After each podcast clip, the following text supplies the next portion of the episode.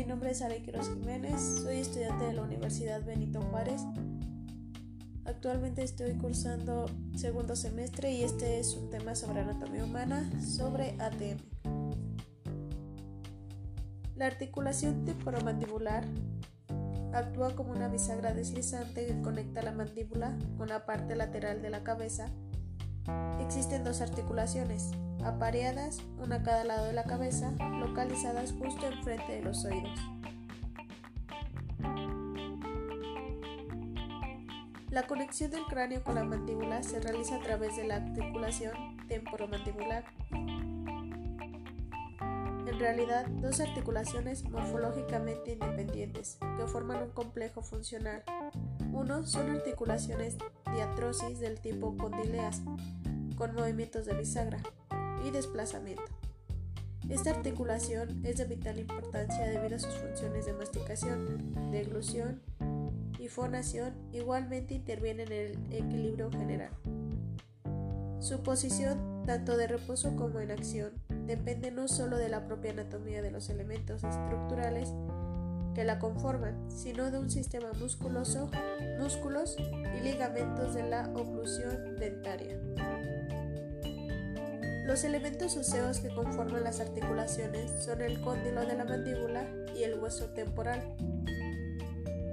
La superficie mandibular, el cóndilo, se dispone en el extremo posterior superior de la rama, de la rama vertical de la mandíbula, que se continúa con el resto del hueso por un estrechamiento denominado cuello mandibular. Posee forma elipsodal con un aplanamiento transversal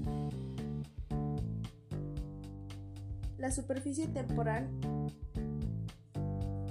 de la superficie articular del temporal posee morfología itálica recostada, disponiéndose anteriormente el tubérculo articular o cóndilo temporal y por detrás una precisión, la cavidad glenoidea de morfología elipsoidal similar al cóndilo mandibular, que acoge en posición de reposo.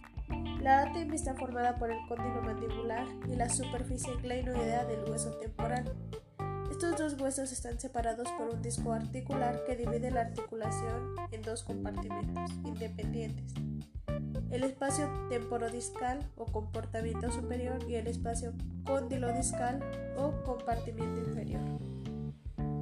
Los huesos temporales son un par de huesos bilaterales simétricos que constituyen una gran porción de la pared lateral y la base del cráneo. Son huesos muy irregulares que presentan varias inserciones musculares y articulaciones con huesos vecinos. Existe una gran cantidad de orificios y conductos en el hueso temporal a través de los cuales entran y salen estructuras de cavidad craneal. La única característica de la ATM es el disco articular, un cartílago, flexible y elástico que sirve de amortiguación entre la superficie de dos huesos. La cápsula articular es bastante laxa y se inserta cranealmente en el borde inferior del tubérculo articular y en los bordes de la cavidad glenoidea. Caudalmente se inserta en el cuello mandibular y en el borde posterior de la rama mandibular. Cubre la cavidad sinovial y mantiene unidos a los huesos. Consta de dos capas. Cápsula fibrosis externa, formada por tejido conectivo denso adherido al periósteo. Algunas de sus fibras forman fascículos, que son ligamentos cuya función es mantener los huesos unidos en la articulación. Estos ligamentos son espeinomaxilar, que se extiende desde espina del espeinoides con un trayecto oblicuo hacia abajo y adelante hasta la espina de expix.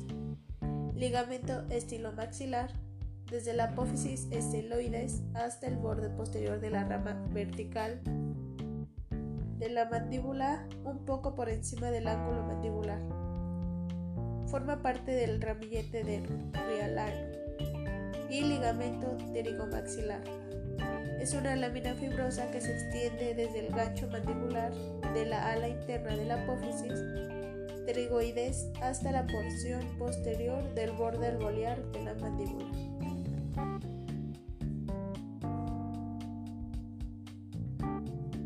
Plano sagital tenemos movimientos de apertura-cierre y producción-reducción. Podemos distinguir movimientos bordeantes de apertura y cierre posterior. Al iniciar de la apertura desde la posición de oclusión, los cóndilos se encuentran en la posición terminal de bisagra y realizan una rotación pura hacia abajo pero la apertura con rotación pura es tan solo de 20 a 25 milímetros, medida entre los bordes incisales superiores e inferiores. Hasta este punto actúa únicamente la cámara inframeniscal. Para obtener una mayor apertura actúa la cámara supraniscal. Se combina un movimiento de traslación, el código acompañado del disco se desplaza hacia adelante y abajo para terminar disponiéndose en contacto con el cóndilo temporal. Se consigue una apertura máxima de 40 a 60 milímetros. En movimientos bordeantes de apertura cierre anterior se realizan desde la posición de máxima producción a la de máxima apertura. Intervienen los mismos músculos citados anteriormente, pero la contracción añadida de los pterigoideos externos. Estos son los encargados de posicionar la mandíbula anteriormente. No existe rotación pura, el cóndilo se desplaza hacia atrás al pasar de la posición de apertura máxima a la producción máxima contrario para el descenso. El movimiento bordeante producción retrucción superior, mientras que los movimientos bordeantes antes comentados están limitados por los ligamentos. El movimiento bordiente de contacto superior lo determinan las características de las superficies oclusales de los dientes. Por tanto, su anatomía y relaciones intercada influyen en el movimiento. Movimientos de la ATM ya no es igual que el resto de las articulaciones y posee movimientos muy amplios en todos los ejes, fundamentalmente un movimiento de rotación que se produce al inicio del movimiento durante los primeros milímetros y uno de traslación que se produce durante el resto del movimiento de apertura de la mandíbula. Los milímetros que se obtienen del movimiento rotacional de la mandíbula son los primeros 20 milímetros de apertura incluyen solo un movimiento rotacional del cóndilo dentro de la fosa. Por tanto, es importante para entender que el movimiento de la articulación temporomandibular durante la función de la mandíbula no se reduce solo a rotación y traslación, sino es tridimensional. Al margen de que es una articulación como las demás, la ATM tiene unas características especiales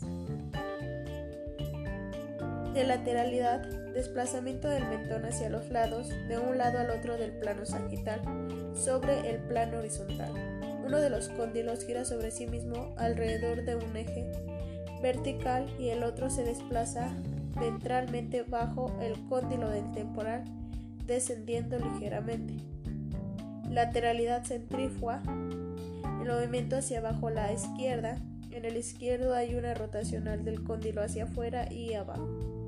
En el lado derecho hay deslizamiento hacia adelante, abajo y adentro del cóndilo. Pterigoideo lateral derecho y macetero izquierdo. Retorno del movimiento anterior a la oclusión centrética. En el lado izquierdo hay rotaciones del cóndilo. En el lado derecho hay traccional del cóndilo hacia afuera, atrás y arriba. Bueno, esto sería todo por este podcast. Espero que las hayan entendido muy bien. Nos vemos a la próxima.